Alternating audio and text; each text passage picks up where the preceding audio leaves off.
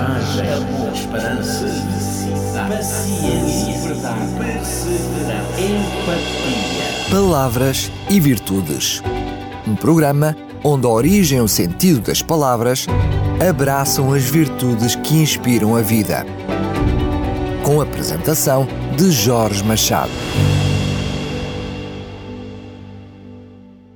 Olá, meu amigo, minha amiga, estimados ouvintes. Como habitualmente, aqui estou a fazer-lhe companhia ao iniciarmos mais um momento de reflexão em palavras e virtudes.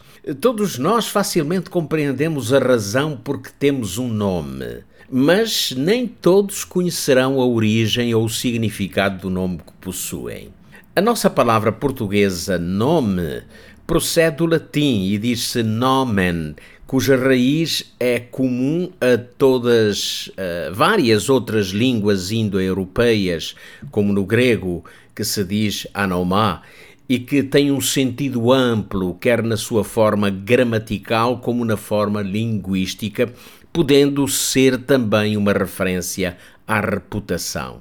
No sentido específico e no uso geral, Nome é um vocábulo ou uma forma que se usa para designar uma pessoa, um animal, um objeto ou outra coisa qualquer. Por essa razão se diz que afinal tudo tem nome. Uh, todos nós uh, temos um nome e é muito provável que nos tenha sido dado mesmo antes de virmos ao mundo. A razão do nosso nome pode ter diversos motivos e isso depende quase sempre dos nossos progenitores ou de alguém muito próximo a eles. Na maioria dos casos, não é dado pelo significado que tem, mas a escolha depende do gosto de cada um que, que o dá. Conheço algumas pessoas que até não gostam muito do seu nome próprio e há casos de indivíduos que quiseram mesmo alterar o seu nome. Bom, hoje em Portugal isso tornou-se um processo relativamente fácil e gratuito. Basta para isso ser maior de 16 anos e fazer um pedido por escrito a uma conservatória do registro civil. Acredita-se que Uh, mesmo antes do aparecimento da escrita, os seres humanos já utilizavam uma variedade de imagens e sons para dar nome a animais e objetos. Na narrativa de Gênesis, o primeiro livro da Bíblia Sagrada, vemos Deus trazendo até Adão todos os animais que criara, incumbindo-lhe de lhes dar um nome. É ali que, na mesma narrativa, pela primeira vez, aparece o nome dado ao primeiro homem, Adão. Essa palavra, Adão, está intimamente ligada com o hebraico.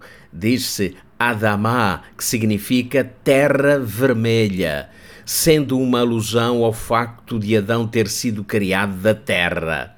Bom, dessa forma, o nome Adão representa a união íntima entre o ser humano e a natureza. Lembra-nos, entre outras coisas, da nossa correlação com a Terra e o nosso papel como defensores e cuidadores do mundo que habitamos. Ao longo dos séculos, o nome Adão tem sido uma referência como o ascendente de toda a humanidade, sendo um modelo da origem comum de todos os seres humanos. Hoje em dia há muita especulação, superstição, misticismo em torno do nome. Há quem associe o nome à personalidade e quem o defina como uma quase sentença de um qualquer destino inevitável. Bom, a verdade é que é que neste imenso mundo os nomes eh, repetem-se em milhões de pessoas e, no entanto, nem todos com nomes iguais têm a mesma personalidade, o mesmo caráter ou seguem pelos mesmos caminhos. Nas Sagradas Escrituras, de uma forma geral, os nomes eram atribuídos aos filhos de acordo com algo ocorrido na vida dos pais ou algo significativo durante uma gestação ou o nascimento de uma criança.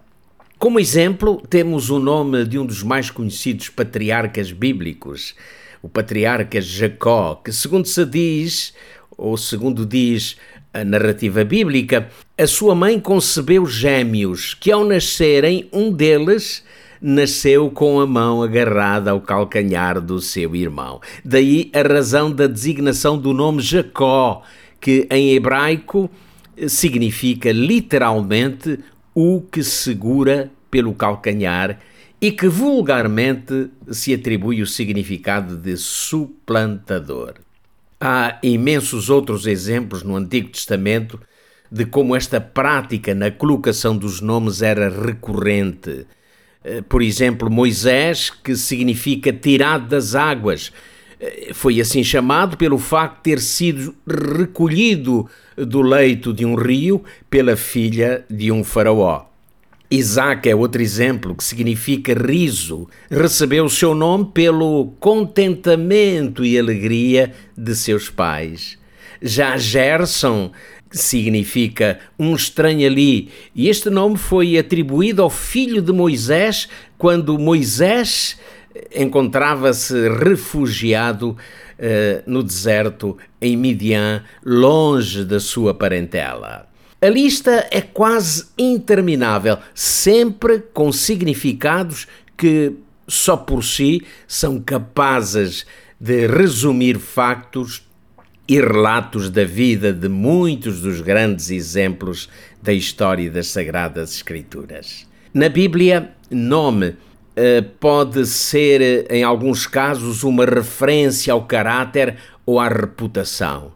O provérbio do rei Salomão assim diz: Mais vale um bom nome do que muitas riquezas, e ser estimado é melhor do que a prata e o ouro. No dizer de Salomão, o bom nome está acima de qualquer bem material que o homem possa possuir. Não chega a ter eh, um nome no nosso registro de nascimento ou no documento de identificação. Neste contexto bíblico, Nome diz respeito ao caráter ou à reputação que temos e que é testemunhado na sociedade onde estamos inseridos. E é observado nas nossas atitudes diárias, nos nossos negócios e no geral da nossa experiência de vida. Aquilo que não aumenta a elevação do nosso caráter possui em si mesmo pouco valor real. A grandeza de espírito, segundo a perspectiva de Deus, é o que vale a pena obter enquanto caminhamos pela curta estrada da vida. Ter um bom nome, segundo Deus, requer a prática diária e diligente na busca de valores, princípios que nos norteiem e nos distingam como pessoas de bem requer muitas vezes o renunciar àquilo que mancha a alma e deprecia a reputação. Para tal, é inevitável que nos concentremos no modelo perfeito daquele cujo nome está acima de todo o nome: Jesus Cristo. O meu nome, estimado amigo, é Jorge Machado e foi um prazer estar consigo. Marcamos novo encontro para muito breve. Até lá coragem, amor, esperança, paciência, verdade, perseverança, empatia. Palavras e virtudes. Um programa onde a origem e o sentido das palavras abraçam as virtudes que inspiram a vida. Com a apresentação de Jorge Machado.